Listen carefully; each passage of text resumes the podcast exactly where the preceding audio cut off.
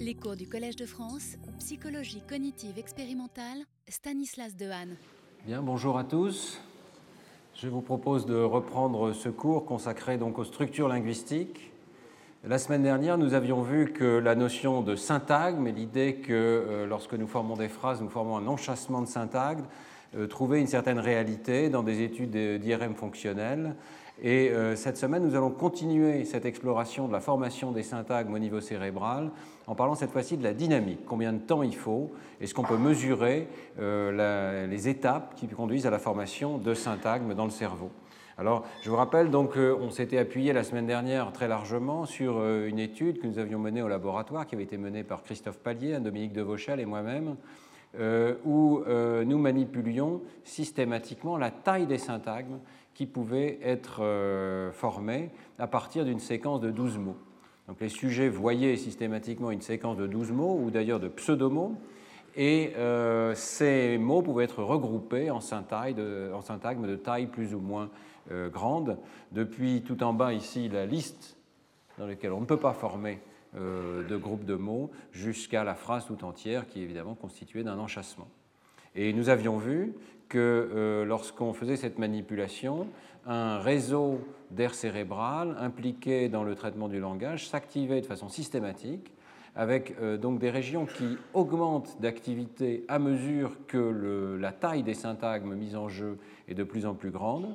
Donc c'est ce qu'on voit pour euh, chacune de ces régions ici en fonction de la taille des syntagmes depuis la liste de mots jusqu'à la phrase de 12 mots. Et nous avions vu aussi qu'un noyau de régions est impliqué dans la formation de ces syntagmes, même s'il n'y a pas de sens, même si les mots euh, à contenu ont été remplacés par des pseudomots formant ce qu'on appelle euh, la condition Jabberwocky.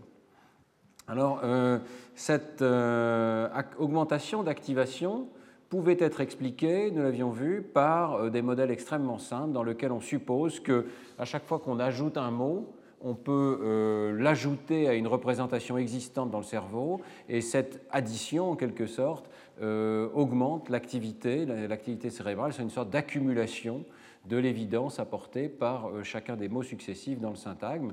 Et euh, si on imagine que c'est à cela que ressemble l'activation cérébrale, eh bien, une fois convoluée avec la fonction hémodynamique, qui est la seule chose que l'on mesure en IRM fonctionnel, eh bien, on observerait euh, des réponses monotones en fonction de la table des syntagmes. Et donc, ça pourrait être une explication pour ces expériences d'IRM fonctionnel. Aujourd'hui, on va essayer d'aller beaucoup plus dans le détail et poser vraiment la question est-ce qu'on peut voir cette formation des syntaxes se produire dans le temps Est-ce qu'on peut tester ce modèle euh, Est-ce qu'on peut caractériser les propriétés dynamiques de euh, la formation de ces syntagmes Combien de temps est-ce que ça prend? Est-ce que le cerveau va vite ou au contraire avec une certaine lenteur pour euh, constituer des syntagmes il faut être clair que ce modèle est tout à fait élémentaire et il est certainement appelé à être remplacé par quelque chose de beaucoup plus compliqué.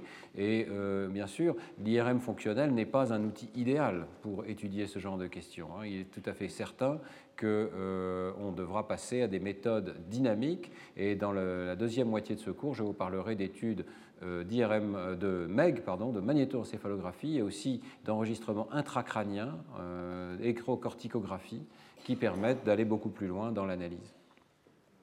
Alors, tout de même, l'IRM n'est pas complètement dépourvu euh, d'intérêt dans le domaine de l'analyse de la dynamique des signaux cérébraux. Et euh, non seulement l'activité cérébrale augmente en fonction de la taille des syntagmes, comme on peut le voir ici, par exemple dans le sillon temporal supérieur, dans sa partie plus antérieure, mais euh, j'avais attiré votre attention sur le fait qu'on voit aussi un décalage vers la droite, donc un décalage dans le temps, des réponses cérébrales à euh, ces syntagmes. Ce que vous voyez ici, hein, pour bien vous expliquer, ce sont vraiment les mesures moyennes, mais relativement brutes, calées sur le point de départ de la séquence de 12 mots. La séquence de 12 mots dure à peu près 3 secondes. Hein. et vous voyez le signal d'IRM qui est mesuré en plusieurs points. À l'époque, on faisait des mesures toutes les 2 secondes 4, on pourrait maintenant aller nettement plus vite. Et euh, même avec une mesure toutes les 2 secondes 4, on voit bien que le signal met du temps à monter. Donc ce n'est pas le signal neuronal lui-même qu'on mesure, mais c'est bien un signal d'oxygénation du sang. Et euh, la montée ici de l'information est liée à l'augmentation du débit sanguin dans les régions qui travaillent. Donc on voit la montée de l'information.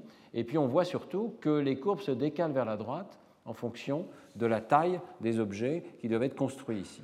Alors, sur le plan physique, ce qui a été présenté au sujet, c'est exactement la même chose 12 mots dans la même durée. Hein. donc, la durée de tous ces stimuli est identique, elle est ici.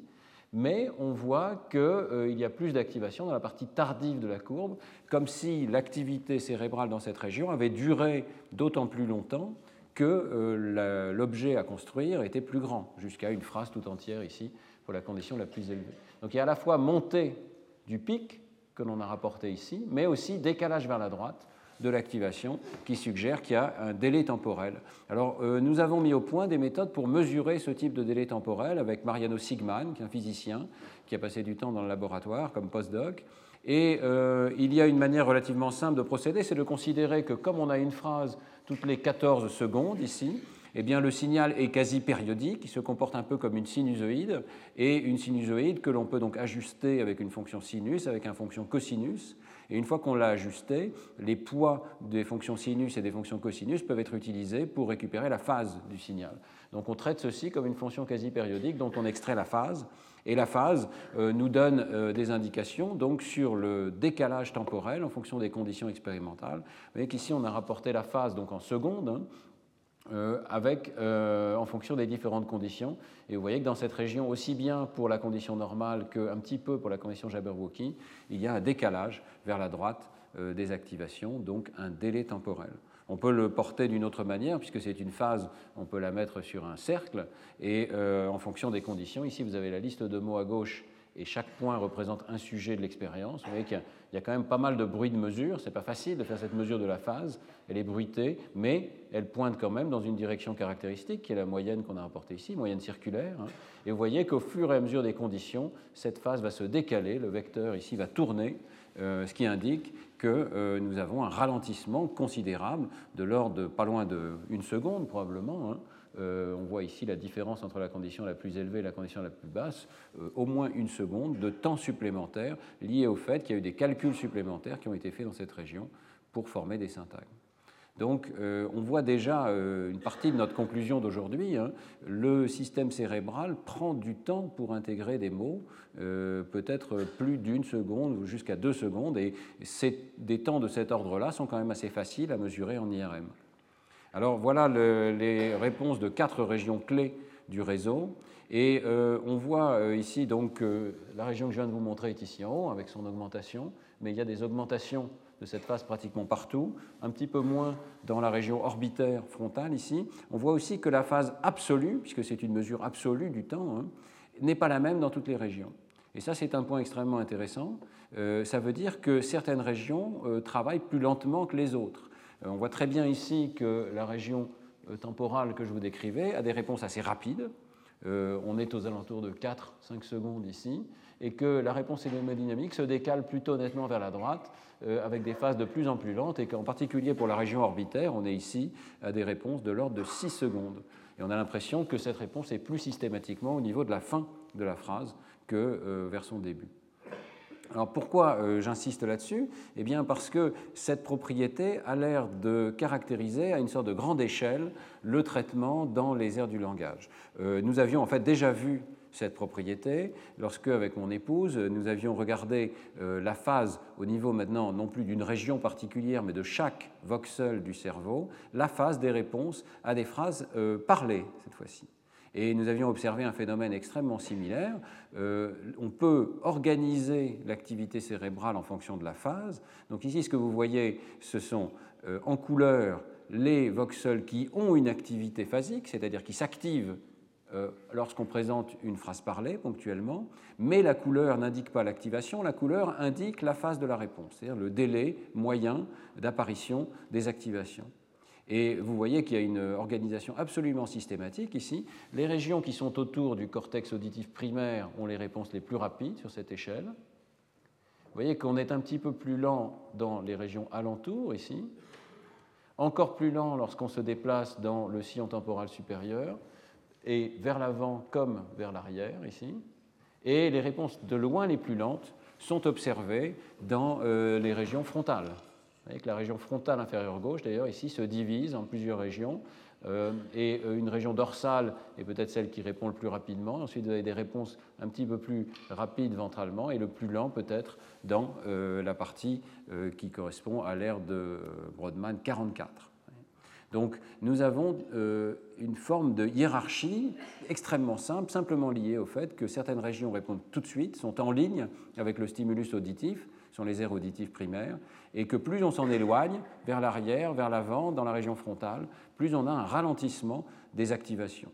Évidemment, ce ralentissement recouvre une grande euh, organisation temporelle et, c'est résumé ici par une simple phase des opérations qui sont probablement très complexes. Il peut y avoir à la fois un délai et un changement de durée. Aussi bien un délai qu'un changement de durée vont contribuer à euh, ces observations ici.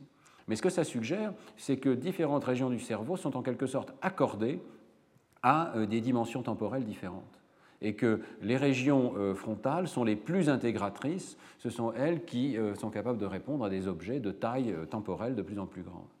Et j'insiste sur cette propriété parce que nous la voyons aussi chez le petit enfant. Il s'agit ici de bébés de deux mois. Je vais raconter comment, dans des conditions qui sont quand même assez exceptionnelles, on arrive à Neurospin à passer des, enfants de quelques mois. C'est le travail de, mon époux, Ghislaine, qui a toute une équipe sur le développement de l'enfant. Et euh, lorsqu'on fait ces mesures, non seulement on trouve que le réseau du langage s'active déjà en réponse à une phrase, mais l'organisation temporelle est déjà présente.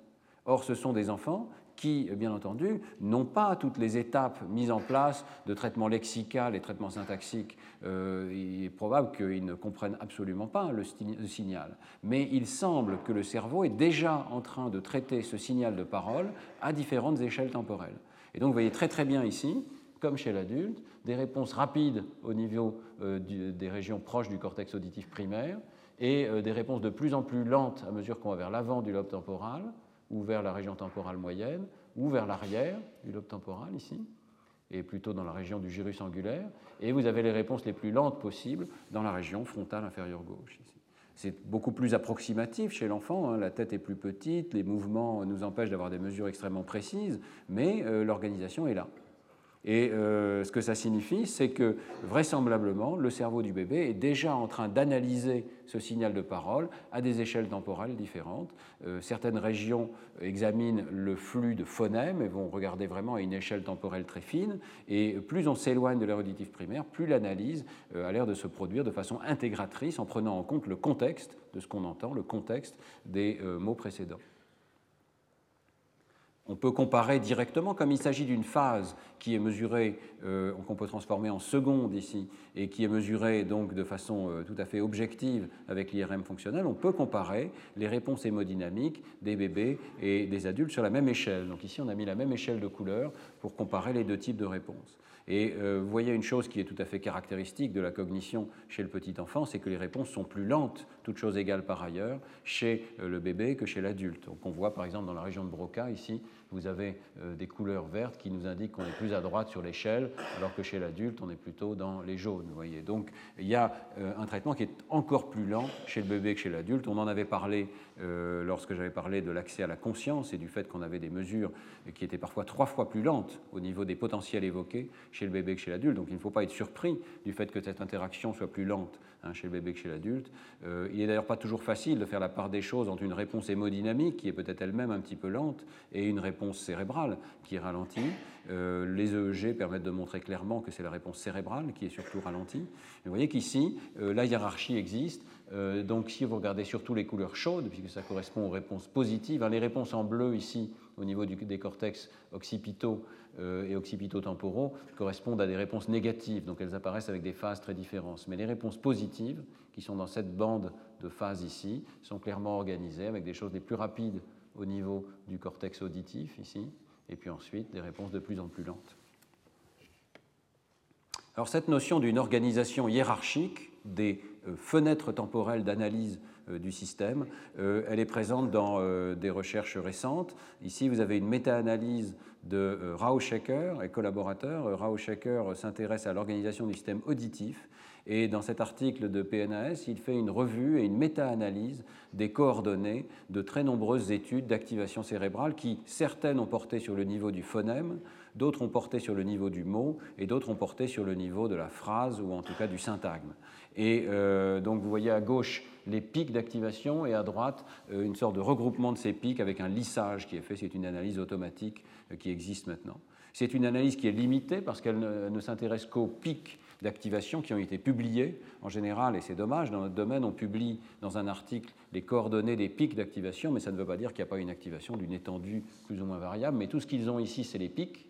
Donc il les rapporte sur ces images et euh, ensuite, vous voyez, une sorte de lissage. Donc on voit très bien qu'au niveau du phonème, les activations ont tendance à se concentrer dans les régions euh, auditives ou périauditives.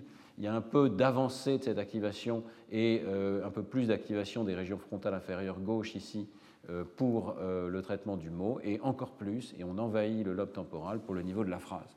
Rien de très surprenant, hein, ça correspond à ce que je vous ai montré dans les cours précédents, mais l'idée donc d'une sorte de hiérarchie de niveau d'organisation temporelle. Et ceci est encore euh, mis en évidence de façon beaucoup plus claire dans un euh, très joli travail de Uri Hasson et collaborateurs. Euh, je vous avais parlé des travaux de Uri Hasson qui a une méthode d'analyse extrêmement originale. Il regarde quelles sont les régions du cerveau qui sont synchronisées, qui ont un profil d'activation identique entre deux personnes. Donc on va scanner deux personnes avec le même stimulus. Au départ, c'était un film, euh, le bon, la brute et le truand.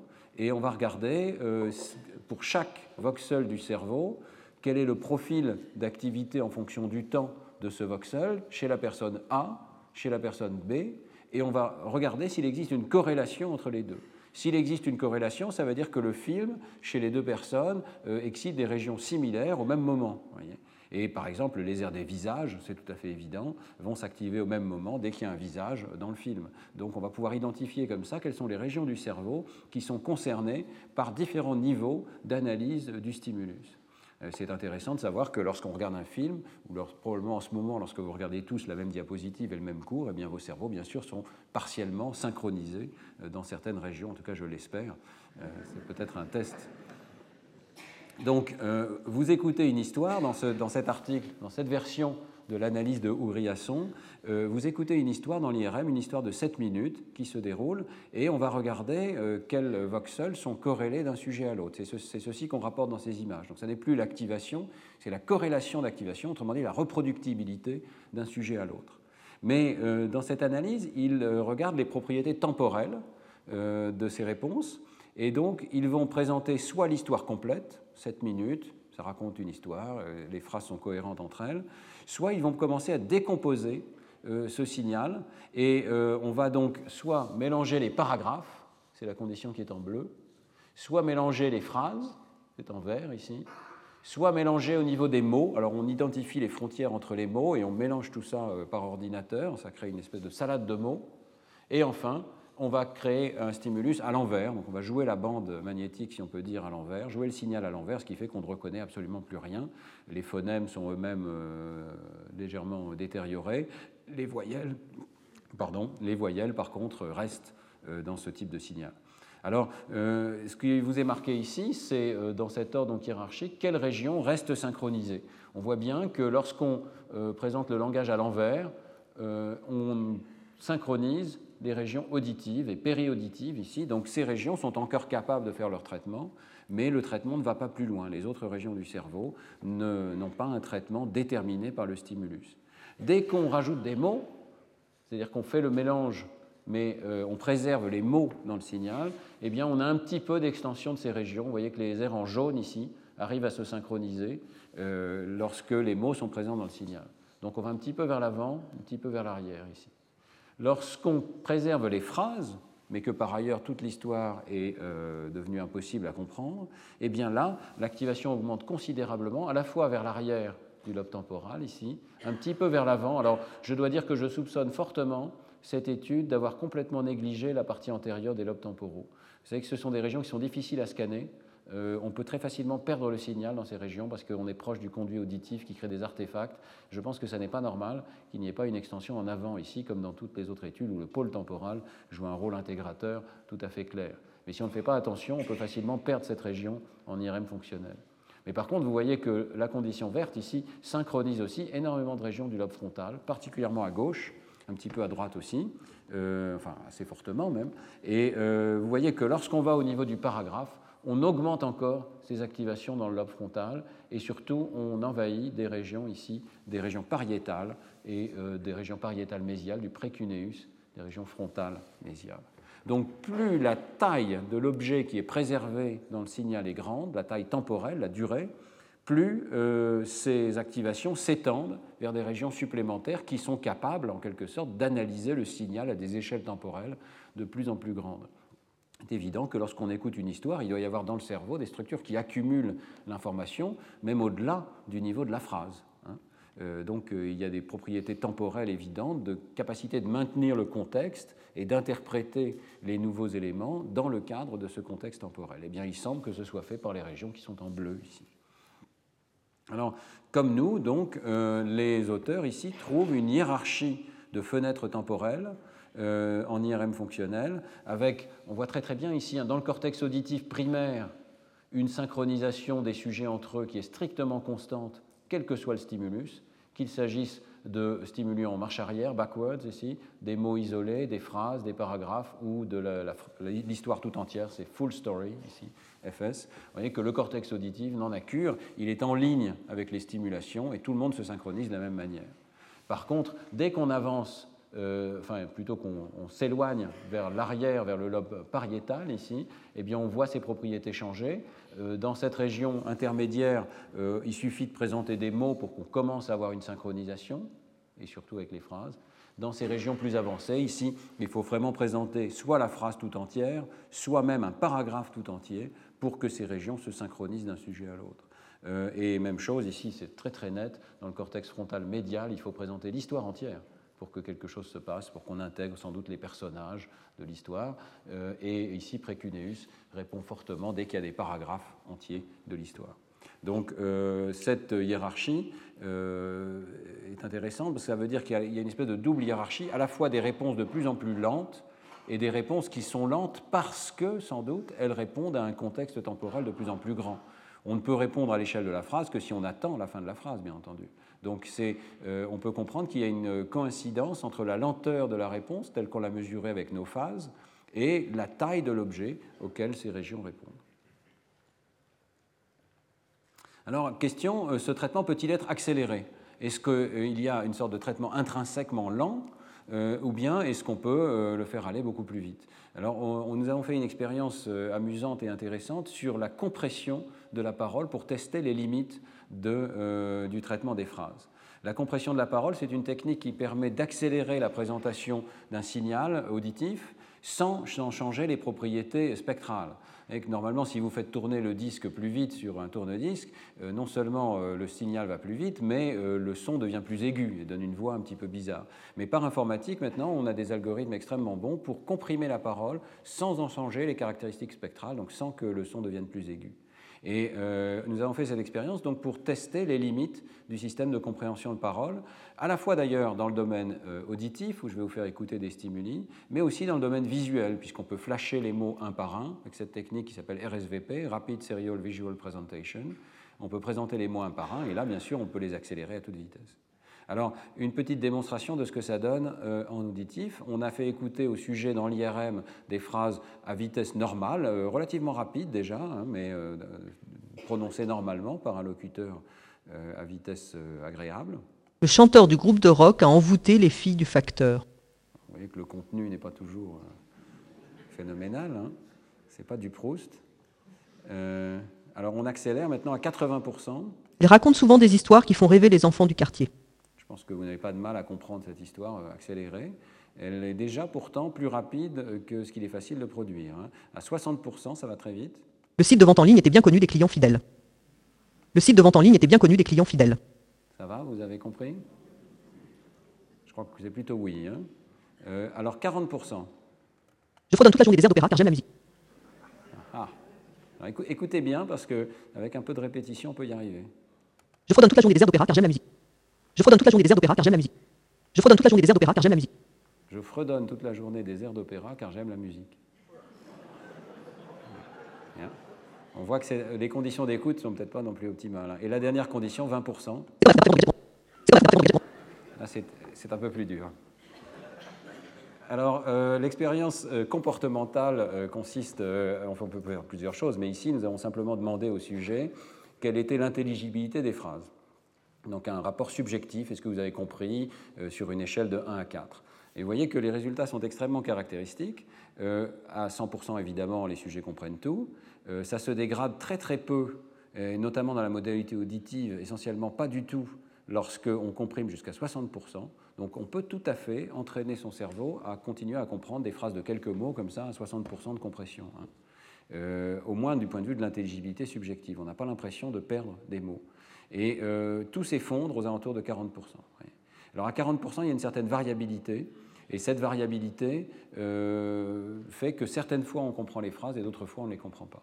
Il faut savoir aussi qu'il y a une adaptation, donc il vaut mieux écouter plusieurs de ces phrases de suite et on finit par s'adapter au taux de parole euh, qui est proposé ici. Donc nous allons présenter par petits groupes de phrases. Alors ceci nous permet de faire une expérience pour savoir pourquoi il y a un effondrement de la compréhension ici. Qu'est-ce qui cause cet effondrement? Euh, vous voyez que ce n'est pas si rapide que ça. On est aux alentours de 100 millisecondes par mot ici. 100 millisecondes par mot, euh, c'est euh, finalement un débit assez lent du point de vue du système visuel. On est tout à fait capable de reconnaître 10 images par seconde. Le traitement visuel lui-même n'est pas affecté par un rythme de ce type. Le masquage visuel commence aux alentours de 50 millisecondes, le seuil de conscience.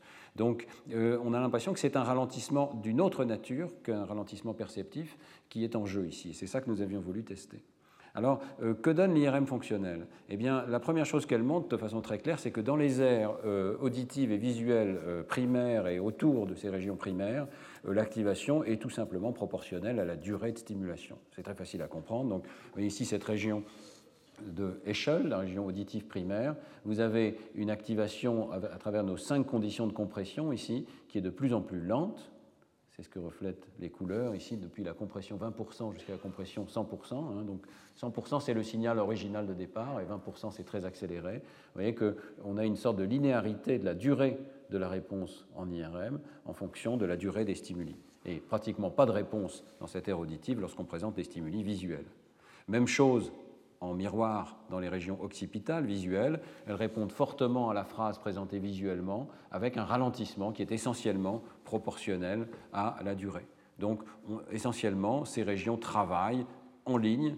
Dès qu'il y a un stimulus qui est présent dans la modalité qu'elles préfèrent, ces régions vont travailler pour la durée du stimulus. Très intéressant de voir que ça n'est pas le cas dans les aires du langage qui nous intéressent depuis le début de ce cours. Qu'ici, tout au long du euh, sillon temporal supérieur et dans la région frontale inférieure gauche, vous avez des réponses qui sont très très différentes.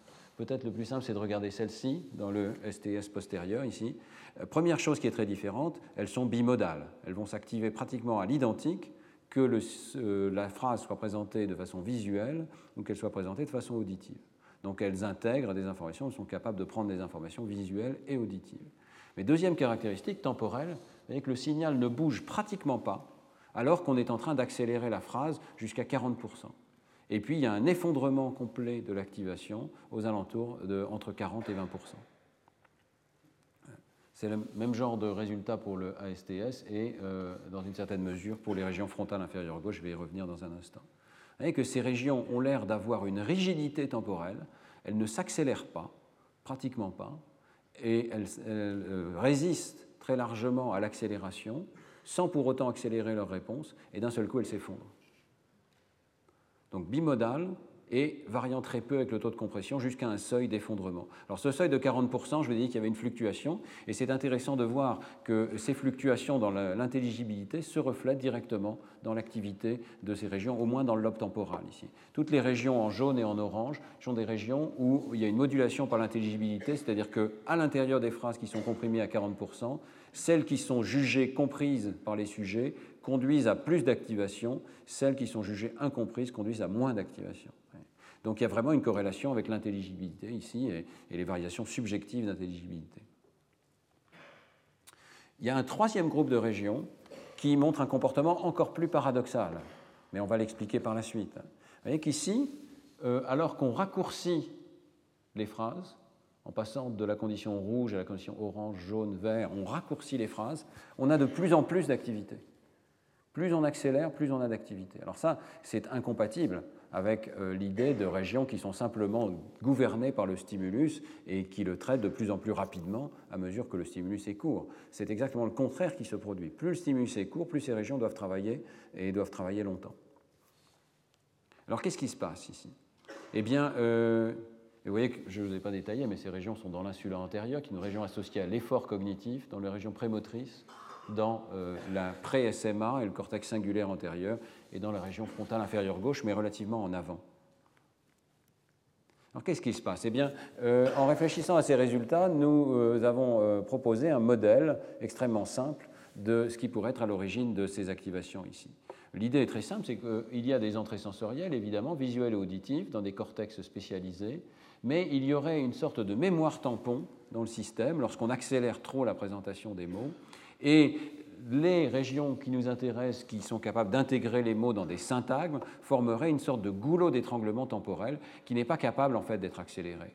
Donc, si nous résistons à l'accélération, ce n'est pas parce que l'ensemble des traitements des aires du langage s'accélère, mais c'est parce que nous disposons d'une mémoire tampon qui est capable d'accumuler les mots de façon temporaire et ensuite de les intégrer euh, à son propre rythme. Il y aurait donc un accès sélectif à cette mémoire tampon et le rythme ici est imposé non pas par le stimulus, mais euh, par le rythme intrinsèque de traitement de ces aires du langage. Vous voyez que si la phrase va lentement, qu'est-ce qui va se passer? Si la phrase va très très très lentement, eh bien, euh, les mots euh, vont être traités au niveau des aires auditives et euh, pratiquement la mémoire tampon ne va pas être utilisée. Chaque mot va pouvoir être intégré très rapidement dans la structure. Bon, certaines structures vont demander d'attendre un petit peu. Si je dis la très grande voiture, quand j'ai dit la très, vous ne pouvez pas faire grand-chose avec. Vous pouvez anticiper un adjectif, vous pouvez anticiper un nom, mais vous ne pouvez pas les intégrer encore dans la structure. Donc il est possible qu'une mémoire tampon joue un rôle euh, de façon euh, rapide, transient. Mais la plupart du temps, on est capable d'intégrer ces mots. Et la vitesse du traitement, à vitesse lente, va être limitée par les entrées. Mais si on accélère, eh bien, le buffer va commencer à se remplir.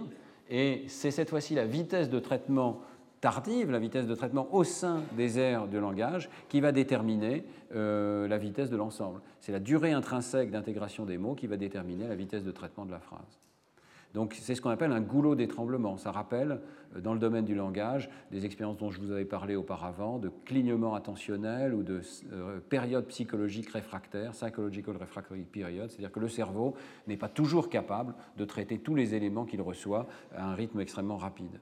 Et alors évidemment, si on va trop vite, le buffer va se remplir et soit euh, ce buffer a une taille limitée et ne va pas être capable de stocker tous les mots, soit peut-être de façon plus plausible, on ne va pas être capable de retrouver à l'intérieur de ce buffer quel est le mot approprié pour la suite de la phrase. Donc à ce moment-là, le traitement va s'effondrer complètement et on va avoir très peu d'activation ici. Donc ce qui peut se passer dans ce buffer est peut-être de cet ordre-là. C'est une des figures qu'on avait proposées dans l'article, avec que chaque mot qui rentre The girl sleeps quietly va créer une activation et une décroissance progressive dans le buffer. Un buffer, on suppose, s'écrouler exponentiellement. Bon, si ça va lentement, il y a un mot à la fois qui est dans le buffer qui domine, et ce mot-là peut être traité immédiatement, accédé et intégré au niveau de la phrase. Maintenant, si ça va trop vite, si c'est The girl sleeps quietly on the red sofa, vous voyez que tous ces mots vont créer des activations dans le buffer, et la difficulté pour le système d'intégration des phrases, ça va être de récupérer le mot, puis le mot approprié. vous voyez qu'à ce moment-ci, il y a déjà trois mots qui attendent dans le buffer, et celui qu'on doit récupérer, c'est celui qui est le plus ancien. Donc celui qui est le plus ancien, c'est celui qui a la plus faible activation. Donc euh, la difficulté est au moins autant de stocker ces mots que de les récupérer pour pouvoir euh, accéder aux mots appropriés qui continuent la phrase. si ça va vraiment trop vite, nous pensons que c'est cette étape euh, qui est impossible et essentiellement le traitement du haut s'arrête parce qu'on n'est pas capable de savoir quel est le mot suivant dans la phrase. Même s'ils ont été identifiés correctement, même si la vitesse peut être suffisante dans les aires sensorielles pour identifier correctement les mots. vous voyez que si on a raison, il y a vraiment un système central qui est lent, qui a son rythme intrinsèque, euh, qui peut être accéléré un petit peu, mais pas au-delà d'une certaine limite, qui est quand même assez rigide. Hein. Et euh, donc, on peut accélérer en périphérie, mais à ce moment-là, on euh, a une difficulté de mémoire et d'accès à la mémoire qui est augmentée. Euh, alors comment on explique les activations cérébrales? Ben, C'est extrêmement simple. Hein. Vous avez des aires sensorielles, comme je vous ai montré au début, qui sont simplement sensibles à cet aspect de l'entrée, donc dont l'activation est proportionnelle à la durée. Vous avez des aires qui sont associées au buffer, et c'est celles-là qui vont avoir une activation qui augmente quand on accélère la phrase. Plus on accélère la phrase, plus il va y avoir de mots entassés dans ce buffer, et donc plus l'activation va augmenter. Et euh, ça va être aussi une augmentation dans des régions qui sont impliquées dans l'effort pour accéder à ce buffer, pour savoir quel est le mot suivant de la phrase. Toutes ces régions-là vont montrer une augmentation progressive et nous avons montré que si on simule une version élémentaire de ce modèle, hein, on peut vraiment reproduire ces courbes, y compris leur dynamique. Hein. Ces courbes sont tardives parce qu'au départ le buffer va être vide et c'est seulement vers la fin de la phrase que le buffer va être plein et qu'on va voir cet effort cognitif considérable à 40% ou à 60%. Euh, au passage, ces activations vous montrent bien qu'on euh, ne peut pas forcément accélérer la lecture ou euh, la visualisation d'une vidéo ou l'écoute d'une conférence. Euh, je sais qu'on peut accélérer un petit peu. Je sais que certains d'entre vous écoutent les conférences du Collège de France à 50% de taux de compression. Pourquoi pas? Mais euh, il y a effectivement un effort cognitif supérieur et le risque de rater certains des mots dans, ce fameux buffer. Et donc les troisièmes régions, le troisième type de régions vont être des régions qui sont sensibles à la partie d'intégration des mots dans euh, une structure plus grande, un syntagme, euh, une structure de phrase, une histoire complète. Et toutes ces régions vont être limitées par une vitesse de traitement intrinsèque et donc ne vont pas pouvoir être accélérées, ou très peu. Et si on va au-delà de la vitesse limite, eh bien, on ne va pas observer quelque chose de continu, on va observer un effondrement discret, euh, total, de la capacité d'intégration dans les phrases. Donc avec ce modèle, on pouvait rendre compte de ces trois types de phrases. Je vous remets ici les régions qui ont été identifiées dans cette étude, c'est extrêmement intéressant de voir que l'on peut uniquement sur la base de propriétés temporelles décomposer le système euh, du langage. On distingue très bien donc d'abord des régions qui sont linéaires en fonction de la durée, donc c'est un contraste linéaire qu'on a utilisé ici. Vous voyez qu'on voit les régions auditives lorsque le stimulus est auditif, donc en couleur rouge ici, ce sont les réponses plus auditives que visuelles, et en vert plus visuelles que auditives, et en bleu les régions communes et que là, on n'a que des régions spécialisées, auditives ou visuelles. Si maintenant on cherche les régions qui s'effondrent pour 20%, mais qui restent maintenues jusqu'à 40%, vous voyez qu'on trouve toutes ces régions du langage qui nous intéressent depuis le départ de ce cours, toutes les régions du sillon temporal supérieur, de la région frontale inférieure gauche, jusqu'à une région plus dorsale ici, et euh, une partie de ces régions sont sensibles à la modalité, mais la plupart sont des régions intégratrices qui sont amodales, qui répondent de la même manière, quelle que soit la modalité. Et puis vous avez ce troisième type de région qui monte une montée suivie d'un effondrement de l'activation, donc qui ont un pic intermédiaire. Donc euh, c'est vraiment quelque chose de très différent des autres régions. Et vous voyez qu'ici, euh, on est vraiment dans des régions frontales, très antérieures, qui pourraient jouer un rôle dans ce buffer et dans le contrôle du buffer buffer qui est peut-être euh, articulatoire, phonologique, on ne sait pas quel est le format. Hein. Il peut y avoir plusieurs types de buffers dans le cerveau, mais des régions qui mettent en attente le signal. Donc, conclusion, les aires du langage ne peuvent guère accélérer leur traitement. Il y a une limite, il y a vraiment une temporalité intrinsèque assez lente, peut-être de l'ordre d'une centaine ou de 200 millisecondes par mot. Et ce réseau semble posséder une dynamique intrinsèque qui est donc incompressible au-delà d'un certain point. Alors, euh, toutes ces études menées en IRM fonctionnel sont intéressantes. Vous voyez que l'IRM fonctionnel n'est pas dépourvu d'une résolution temporelle. Néanmoins, la voie royale pour regarder la dynamique, c'est quand même de regarder la neurophysiologie. Et dans, la deuxième moitié donc, de ce cours, je voudrais vous parler de, des études d'électrophysiologie, de, de magnétoencéphalographie, qui en principe sont sensibles à l'échelle de la milliseconde à l'activité neuronale elle-même. Vous savez qu'avec ce type d'appareil, on mesure les champs magnétiques issus du cerveau. Euh, la propagation du champ magnétique est essentiellement instantanée très peu affectée par la présence de la boîte crânienne et donc on mesure des signaux cérébraux euh, qui reflètent directement ce qui est en train de se passer à un instant donné dans le traitement de la phrase. Alors est-ce qu'on peut suivre en temps réel la construction d'une phrase avec la magnétoencéphalographie? Il y a encore beaucoup trop peu d'études de ce sujet, mais il y en a quelques-unes qui, vous le verrez, sont extrêmement intrigantes et suggèrent qu'il y a beaucoup de structures. Alors, la première étude, c'est celle de Bastiansen et collaborateurs en 2010, qui ont donc présenté euh, une série de mots écrits, hein, toujours cette technique de RSVP qui est formidable parce qu'on peut présenter des mots séquentiellement en contrôlant parfaitement la durée et le temps d'exposition. Et ces mots forment soit une liste, soit une phrase, avec parfois des violations syntaxiques. Donc vous avez trois conditions. la condition de phrase complète, correcte. Voilà, ce sont des phrases qui sont euh, en hollandais ici, mais euh, qui sont traduites euh, en anglais. vous avez ensuite des listes de mots, comme on a l'habitude de le faire, donc tous les mots ont été mélangés. Et vous avez entre les deux une condition dans laquelle il y a une violation de la catégorie syntaxique d'un des mots. Donc, au lieu de présenter un nom, on présente un verbe euh, au moment où on devrait s'attendre à recevoir un nom, ou vice-versa. Donc, vous avez une violation syntaxique qui se produit au milieu d'une phrase qui, normalement, pourrait être intégrée. Eh bien, euh, les auteurs montrent que la magnétoencéphalographie est capable de suivre le processus d'intégration. Et euh, il y a beaucoup de résultats dans cet article qui est quand même assez complexe. Hein mais je vous montre juste une diapositive euh, qui montre un phénomène assez simple. C'est dans le domaine des fréquences, on voit une accumulation de puissance progressive à mesure que les différents mots peuvent être intégrés et un effondrement de cette intégration lorsqu'il y a une anomalie syntaxique. Donc, euh, vous voyez, ici, on est à la fois dans la bande θ pour la partie gauche de l'image et dans la bande bêta inférieure, euh, qui est entre 13 et 18 Hz. et la partie haute de l'image vous montre un exemple de capteur ici qui, euh, en fonction du temps, euh, vous montre donc les bandes de puissance. C'est une transformée en temps-fréquence ici dans lequel on voit la puissance évoquée dans différentes bandes de fréquence en fonction du temps. Et très bien que dans la bande θ, ici, en bas de l'image, on voit pratiquement chaque mot de la phrase, mais on voit surtout que la puissance augmente progressivement au fur et à mesure que la phrase se déroule. Et cette augmentation n'a pas l'air d'être présente dans les conditions euh, dans lesquelles il y a une liste de mots qui est présentée et moins présente dans la condition dans laquelle il y a une violation syntaxique. Si on regarde en détail, vous voyez qu'on voit nettement l'évolution de la puissance dans cette bande de fréquence θ. Elle augmente, elle augmente, et puis dès qu'il y a une violation syntaxique, elle s'arrête. Les violations syntaxiques surviennent dans la fenêtre en gris ici. Euh, il faudrait réaligner les données autour de la violation syntaxique pour le voir mieux, hein, ce qu'ils font dans l'article. Euh, mais euh, je crois que c'est tout à fait clair quand même qu'il y a quelque chose qui s'accumule dans le cerveau à mesure qu'on entend, ici qu'on lit les différents mots d'une phrase, et tant qu'on est capable de les lier entre eux, le signal monte, quand on n'est plus capable de les lier entre eux, le signal s'écroule.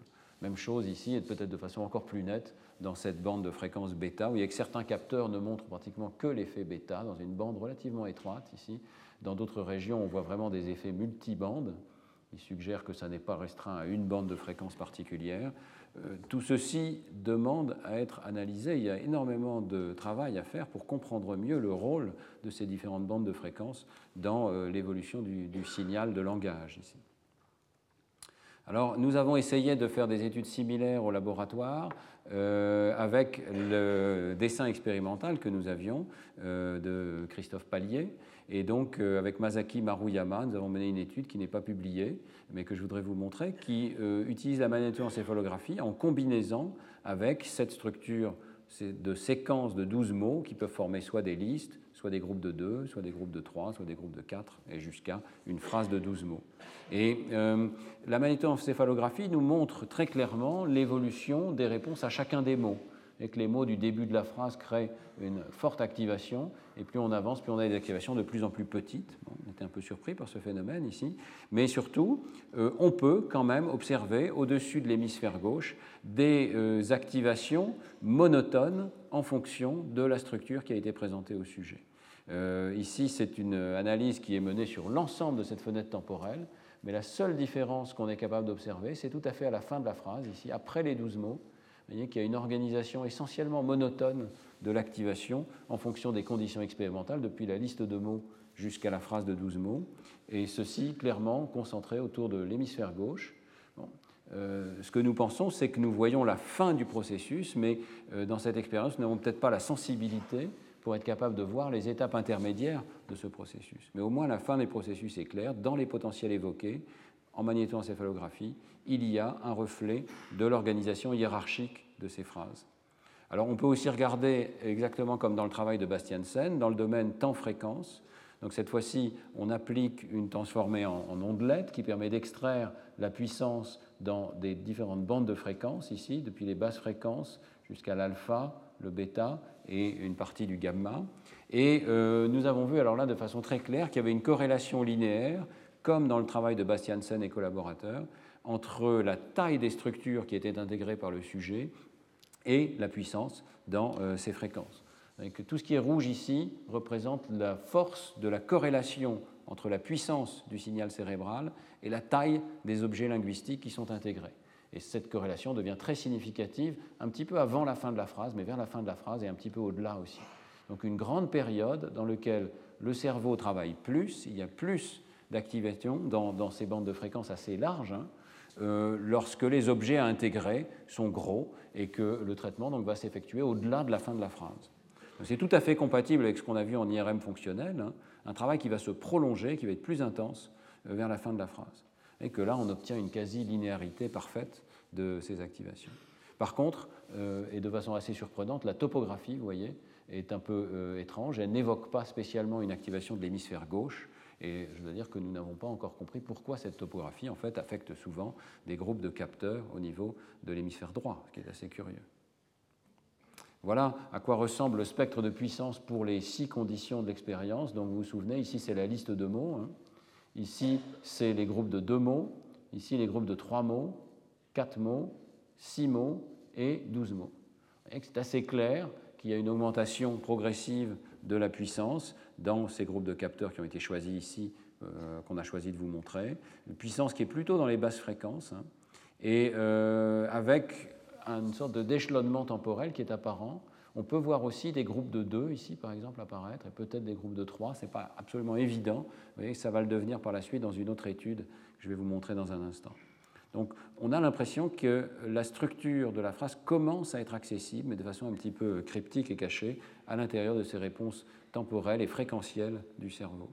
Et nous avons tenté également dans cette étude de descendre au niveau des sources dans le cerveau. Vous savez qu'on mesure des données euh, un petit peu loin du cerveau, à quelques centimètres du cerveau, avec ces capteurs de magnétoencéphalographie. Ça n'est pas un problème facile de savoir d'où viennent ces signaux dans le cerveau. Néanmoins, on peut appliquer des modèles de sources ces modèles n'ont pas été très satisfaisants ici, mais nous avons trouvé que l'une des régions qui avait été identifiée par Christophe Pallier, dans la région frontale inférieure gauche au niveau de la partie orbitaire, ici la plus ventrale, présentait vers la fin de la phrase, dans le domaine temps fréquence, une augmentation quasi monotone.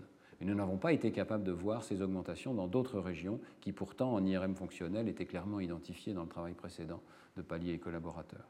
Donc c'est le début de quelque chose. Je pense que nous commençons à être capables de mesurer euh, les phénomènes, mais euh, vous voyez qu'ils euh, ne se laissent pas capturer aussi facilement. On peut se demander si l'analyse de Fourier, ici l'analyse en temps fréquence, est appropriée. On voit bien que très souvent ce sont des phénomènes qui ne sont pas restreints à une bande de fréquence, mais qui sont vraiment étalés sur l'ensemble du spectre, ou en tout cas sur une large bande du spectre. Et donc il faut sans doute développer des outils qui intègrent à travers les fréquences, ou qui ne regardent pas du tout le signal dans le domaine des fréquences, pour comprendre et pour aller plus loin.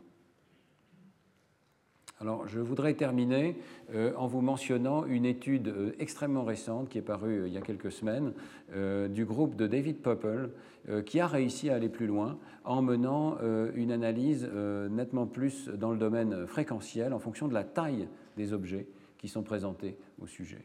Euh, c'est une analyse qui est directement inspirée, clairement, euh, de notre travail avec Christophe Pallier en IRM fonctionnel, euh, mais vous allez voir qu'ils vont quand même significativement plus loin en se servant des propriétés temporelles de la magnétoencéphalographie. Leur idée est extrêmement simple, c'est on va enregistrer des réponses MEG à des structures qui sont présentées séquentiellement et qui créent des rythmes. Donc on va présenter des syllabes, soit à l'oral, soit à l'écrit, la plupart du travail est fait à l'oral ici, et euh, ces syllabes vont être présentées de façon un petit peu artificielle à un rythme bien contrôlé. Donc toujours avec des euh, débuts, des démarrages de chaque syllabe qui viennent à des temps fixes. Donc voilà euh, le type de stimuli qu'il présente. Vous allez avoir un mot chinois qui coïncide avec une syllabe et ces mots vont être présentés à un rythme de 1 toutes les 250 millisecondes. Donc Dry fur rub skin, c'est la traduction anglaise, mais vous imaginez la même chose au départ en chinois. Donc un mot correspondant à une syllabe présenté à un rythme strictement fixe.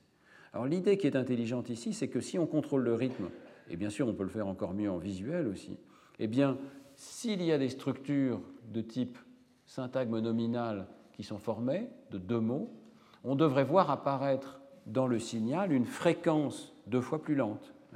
Une région qui répondrait uniquement aux syntagmes nominaux ne répondrait pas au rythme des mots, mais répondrait à un rythme deux fois plus lent, donc à une fréquence deux fois plus lente, euh, qui euh, correspondrait au regroupement de ces deux mots sous forme d'un syntagme. Et s'il y a des structures dans le cerveau qui répondent au niveau de la phrase tout entière, eh bien ici la phrase fait quatre mots, on devrait voir apparaître une fréquence plus lente à l'échelle de un quart de la fréquence de départ. Alors, euh, il y a donc des prédictions très précises et euh, c'est intelligent parce que vous savez que euh, c'est assez facile avec les techniques spectrales d'identifier un pic d'une fréquence bien particulière lorsqu'on injecte dans n'importe quel système physique une fréquence rythmique contrôlée, on est capable par ces méthodes spectrales d'aller la rechercher sous forme d'un pic à l'intérieur du spectre. Si on sait exactement ce qu'on cherche, eh bien on peut avoir une sensibilité extrêmement grande. Euh, toutes ces méthodes spectrales sont utilisées, par exemple, euh, pour découvrir des planètes qui tournent autour euh, de systèmes très très loin de notre propre système solaire.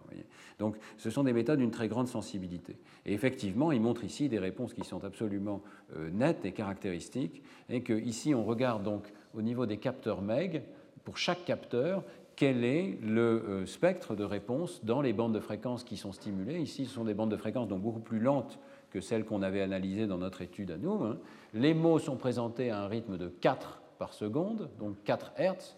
Et bien entendu, il y a toute une série de capteurs qui montrent ce rythme de 4 Hertz. On voit clairement des oscillations se produire. Et vous voyez qu'elles sont ici à gauche comme à droite au niveau des aires auditives, du lobe temporal. Mais vous avez aussi des réponses à des rythmes qui sont deux fois plus lents ou quatre fois plus lents, c'est-à-dire deux fois par seconde ou une fois par seconde ici ces pics tout à fait caractéristiques. Et de façon très intéressante, ces réponses deviennent de plus en plus latéralisées au capteur de l'hémisphère gauche. Donc on a l'impression qu'il y a certaines régions de l'hémisphère gauche qui sont mesurées par ces capteurs qui euh, répondent plutôt aux grandes structures de la phrase. Euh, alors le stimulus, lui, si on fait le spectre du stimulus auditif qui a été présenté au sujet, il n'a pas ces pics. Donc on a l'impression que ces pics à des fréquences basses sont causées par le calcul, par le cerveau, de structures supplémentaires en quelque sorte. Hein, c'est ce que je vous disais au tout début de ce cours. Le signal de parole est un signal séquentiel, mais le cerveau doit calculer des structures supplémentaires, des structures arborescentes, euh, au-delà de cette entrée séquentielle. Alors comment le prouver hein? Il, serait possible d'imaginer que certains systèmes physiques aient des réponses, bien que le stimulus soit périodique, et des réponses à des fréquences plus basses. En général, ce sont des harmoniques plus hautes que l'on voit, mais il y a certains systèmes physiques qui peuvent présenter des réponses à des harmoniques plus basses euh, que la fréquence euh, à laquelle on a stimulé. La vraie preuve que ceci correspond à un calcul syntaxique euh, des syntagmes de la phrase vient de la diapositive suivante. Vous voyez que là, on a stimulé, euh, exactement comme dans notre expérience avec Christophe Pallier, des euh, personnes qui parlent chinois avec euh, des stimuli qui soit forment des listes de mots, soit forment des groupes de deux mots, soit forment des phrases avec un mot et un syntagme de trois mots. Voyez eh bien, le signal de magnétoencéphalographie, vous voyez, suit parfaitement et reflète parfaitement dans ses rythmes l'organisation du signal de départ. Donc, euh, lorsque on présente simplement une liste de mots sans signification, il n'y a que la fréquence la plus élevée, 4 Hz, celle de stimulation, qui est présente dans le signal ici. Si on présente des groupes de deux mots formant des syntagmes, mais à nouveau, hein, sur le plan du signal, il n'y a pas de différence, mais dans le cerveau du sujet, il y a une différence parce qu'il est capable de structurer ces objets en syntagmes de deux mots. Et même chose ici au niveau de la phrase de quatre mots. Et vous voyez qu'on peut aussi faire disparaître le pic intermédiaire si les objets ne sont plus groupés par deux. Euh, pourquoi est-ce que ça dépend de euh, la compréhension du signal? Eh bien, on voit très bien, ici que si vous prenez exactement les mêmes signaux que tout à l'heure, mais vous les faites écouter à des personnes anglophones qui ne maîtrisent pas le chinois, la réponse disparaît. Vous n'avez plus les pics à 2 et à 1 Hz euh, de la diapositive précédente. Donc voilà les locuteurs du chinois. Même stimuli présentés à des Anglais, vous voyez que les pics disparaissent. Euh, on peut aller plus loin et bien sûr présenter une liste de mots à des Anglais, présenter des groupes de deux fois deux mots à des Anglais. Vous voyez que les pics euh, correspondants du spectre suivent parfaitement l'organisation syntagmatique de la phrase. Donc ça c'est tout à fait remarquable parce que ça veut dire que nous avons maintenant un moyen de mesurer euh, l'organisation des syntagmes de façon extrêmement simple en regardant le spectre des réponses. Évidemment, euh, vous vous souvenez que lorsque je vous avais présenté notre expérience avec Christophe Pallier, je vous avais dit oui, mais quand on passe à la liste de mots, les probabilités de transition changent. Et les probabilités de transition sont confondues avec l'organisation syntaxique de la phrase. Alors, dans notre cas, nous étions passés au Jabberwocky pour montrer qu'il y avait quelque chose de réellement syntaxique et qui ne se limitait pas aux probabilités de transition entre les mots. C'est dommage que les auteurs ici n'utilisent pas une condition de Jabberwocky, mais ils utilisent d'autres sortes de contrôles pour essayer de contrôler les probabilités de transition entre les mots. Alors, euh, dans une expérience, il contraste deux ensembles de stimuli. Euh, le premier ensemble de stimuli est conçu de sorte que les probabilités de transition entre les groupes euh, sont rigoureusement de 1 cinquième à chaque fois. Il y a cinq démarrages possibles pour le sujet, cinq verbes possibles et cinq objets possibles, ou patients possibles de ces phrases. Et ensuite, il y a à nouveau cinq possibilités pour le mot suivant. Donc toutes les probabilités de transition dans le stimulus sont de 1 cinquième à chaque fois. Et euh, donc le spectre de Fourier des probabilités de transition ne devrait montrer qu'une euh, fréquence la plus élevée, euh, tandis que dans les phrases, évidemment, ça n'était pas le cas tout à l'heure. Ici, ce sont des phrases contrôlées sur le plan des probabilités de transition. Maintenant, il y a un deuxième jeu de stimuli dans lequel, au contraire, on s'amuse à changer beaucoup les probabilités de transition entre les mots. On présente en fait 25 phrases qui sont absolument figées. Donc dès que le sujet entend le premier mot, ou les premiers mots, my cat, il sait que la suite va être is so lovely, toujours. Et il y a 25 phrases qui se répètent tout le temps. Donc là, c'est clair que les probabilités de transition sont complètement différentes euh, dans ce jeu de stimuli. Et le spectre devrait montrer des pics différents. Eh bien, on voit que ce ne sont pas les probabilités de transition qui gouvernent euh, l'organisation du signal ici, parce que ces deux conditions se comportent de façon identique du point de vue du signal. Donc ce qui compte, c'est la structuration par le cerveau du sujet en syntagme, ça n'est pas les probabilités de transition superficielles des stimuli qu'il reçoivent. Donc les réponses ne dépendent pas des probabilités de transition. Évidemment, euh, cette expérience est quand même un petit peu limitée, hein, je le note au passage, parce que euh, les probabilités de transition ont été manipulées dans les stimuli que le sujet a reçus, mais le sujet a une expérience de plusieurs dizaines d'années avec sa langue maternelle, et là, les probabilités de transition sont ce qu'elles sont et ne sont pas manipulées ici. Euh, alors, un autre contrôle qui est peut-être meilleur ici consiste à faire apprendre une grammaire artificielle c'est assez intéressant parce que ça montre qu'en quelques dizaines de minutes, le sujet peut apprendre des transitions entre des stimuli et ça va se refléter dans l'organisation de l'activité cérébrale. Donc euh, ici, on présente des groupes de trois fois trois mots. Il y a trois mots possibles pour le départ, puis trois mots possibles pour le deuxième élément, puis trois mots possibles pour le troisième élément. Et c'est une chaîne de Markov qui se succèdent comme ça. Mais euh, au départ, donc, le sujet a l'impression que ce sont des chaînes strictement aléatoires. Et à mesure qu'il écoute ça, il se rend compte qu'il y a une structure ternaire avec euh, trois mots possibles, trois mots possibles, trois mots possibles. Donc, au début de l'apprentissage, c'est une structure aléatoire. À la fin de l'apprentissage, c'est une structure où les objets sont groupés par trois. On avait fait, euh, Ghislaine avait fait dans le laboratoire avec Marco Bouillati une expérience similaire sur les syllabes. Ici, c'est fait à un niveau un peu plus élevé, une sorte de phrase, mais c'est très similaire. Et on voit apparaître des pics euh, ici après l'apprentissage, exactement aux endroits prédits du spectre. Donc au départ uniquement le rythme de présentation des syllabes isolées, après apprentissage, apparition de ce rythme beaucoup plus lent qui correspond à la connaissance qu'a le sujet de l'organisation par trois du stimulus. Donc clairement, euh, ce système est sensible, sensible à l'apprentissage, sensible à la structure et sensible à la structure syntaxique. Alors, d'où est-ce que viennent ces réponses spectrales? Les réponses spectrales sont quand même très indirectes et euh, bien sûr, on peut essayer d'aller voir dans le domaine temporel qu'est-ce qui se passe et qu'est-ce qui crée cette structuration. Eh bien, euh, ici, pour le regarder, dans une expérience, je crois que c'est l'expérience 5, il présente des séries de phrases avec des durées variables. Et le, les réponses sont absolument magnifiques. Vous voyez que l'enveloppe de puissance des réponses MEG, un signal incroyablement simple qui est simplement l'intégration de la puissance issue de tous les capteurs MEG, montre une espèce d'enveloppe de traitement qui est clairement liée à la durée des phrases. Une phrase de quatre mots va avoir une enveloppe qui monte comme toutes les autres, mais qui redescend vite, et puis qui remonte à la phrase suivante. Une phrase de cinq mots va avoir une durée un petit peu plus longue ici, de l'enveloppe de ces signaux, et, etc. Pour une phrase de 6 mots, 7 mots, 8 mots, à chaque fois, la puissance des euh, ondes cérébrales enregistrées reflète la longueur de la phrase observée. Et euh, c'est à tel point que l'on peut décoder quelle est la durée de la phrase, quel est le nombre de mots de la phrase que la personne a entendue, simplement en regardant les signaux cérébraux. Et on obtient un excellent décodeur. Donc ce qu'indique cette diagonale ici, c'est que la durée décodée correspond à la durée réelle euh, du stimulus la plupart du temps. Donc des signaux extraordinairement simples reflètent la structuration par groupe, par phrase. Et on redémarre à chaque phrase avec un signal nouveau.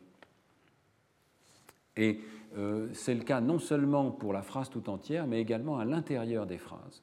Vous voyez qu'ici, euh, on ne se contente pas de regarder le début et la fin de chaque phrase, mais on regarde à l'intérieur des phrases la euh, durée, le nombre de syllabes du premier syntagme nominal qui constitue le sujet de la phrase. Ce syntagme nominal peut faire trois syllabes ou il peut faire quatre syllabes avant que démarre la phrase verbale, le syntagme verbal à proprement parler. Vous voyez que euh, le signal démarre de façon strictement identique, mais il va remonter au moment où on crée un nouveau syntagme verbal et cette remontée va se produire à différents moments suivant la durée du syntagme nominal qui précède. Si c'est trois mots, trois syllabes ici, la remontée va se produire tôt si c'est quatre syllabes, le syllabe va d'abord s'écrouler, puis remonter au moment du syntagme verbal.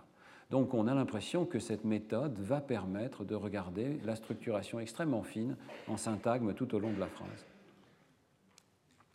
Et alors je termine en vous mentionnant que euh, les auteurs commencent à faire ces analyses, et nous aussi dans le labo, nous commençons à faire ces analyses avec euh, des enregistrements qui ne sont plus seulement faits en magnétoencéphalographie, mais également avec des électrodes intracrâniennes. Chez les patients épileptiques, vous savez que pour euh, essayer d'opérer leur épilepsie, on place des électrodes à la surface de la dure-mère, on regarde des signaux cérébraux qui sont extrêmement précis, et bien sûr, entre les quiz d'épilepsie, si le patient est d'accord, on peut enregistrer les réponses du cerveau, par exemple à des phrases.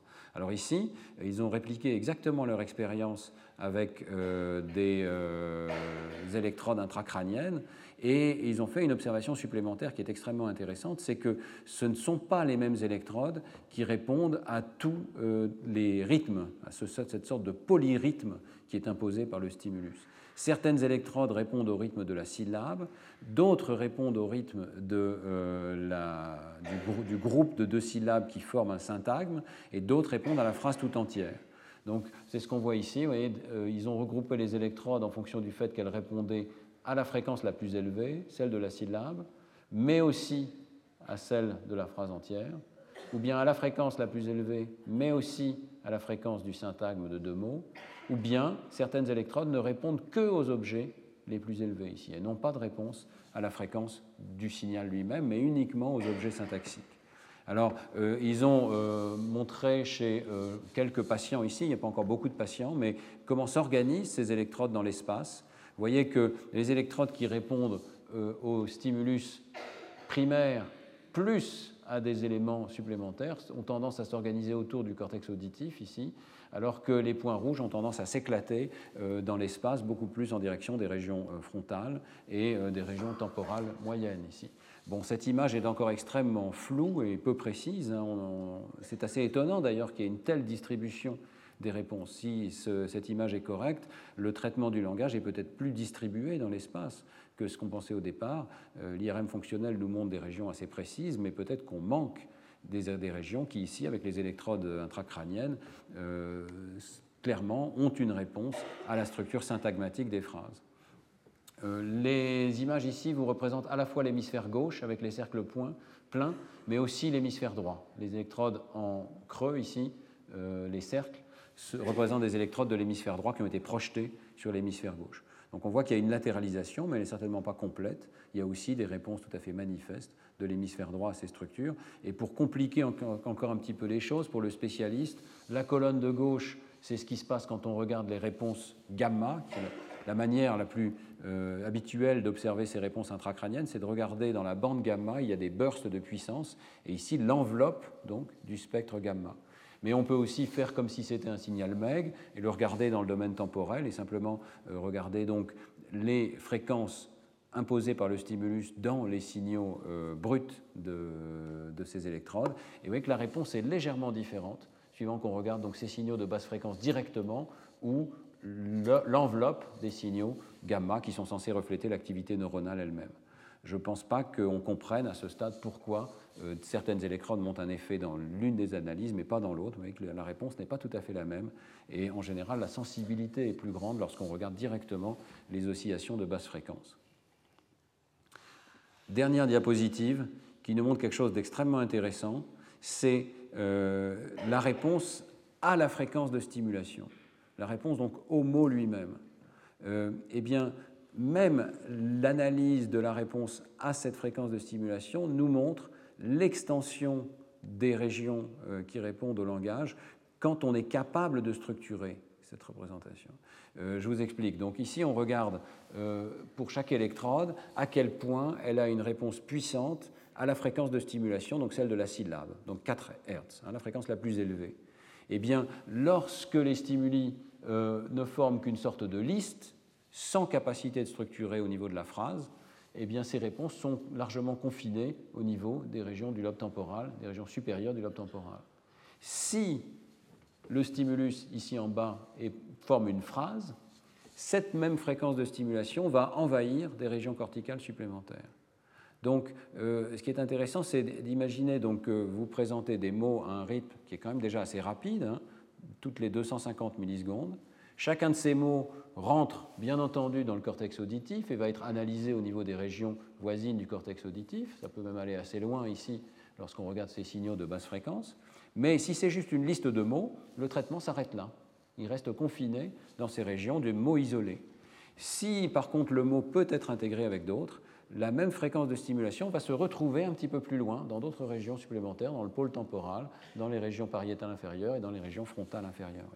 Donc l'ensemble du système de traitement du langage va être stimulé par un rythme qui est imposé par le stimulus toutes les 250 millisecondes, mais qui pénètre de plus en plus profond et euh, qui, en quelque sorte, organise l'activité dans des régions de plus en plus élevées. Ces régions sont à la fois sensibles à des objets temporelles de taille élevée, mais en même temps, elles ont ce rythme imposé par le stimulus, un mot toutes les 250 millisecondes.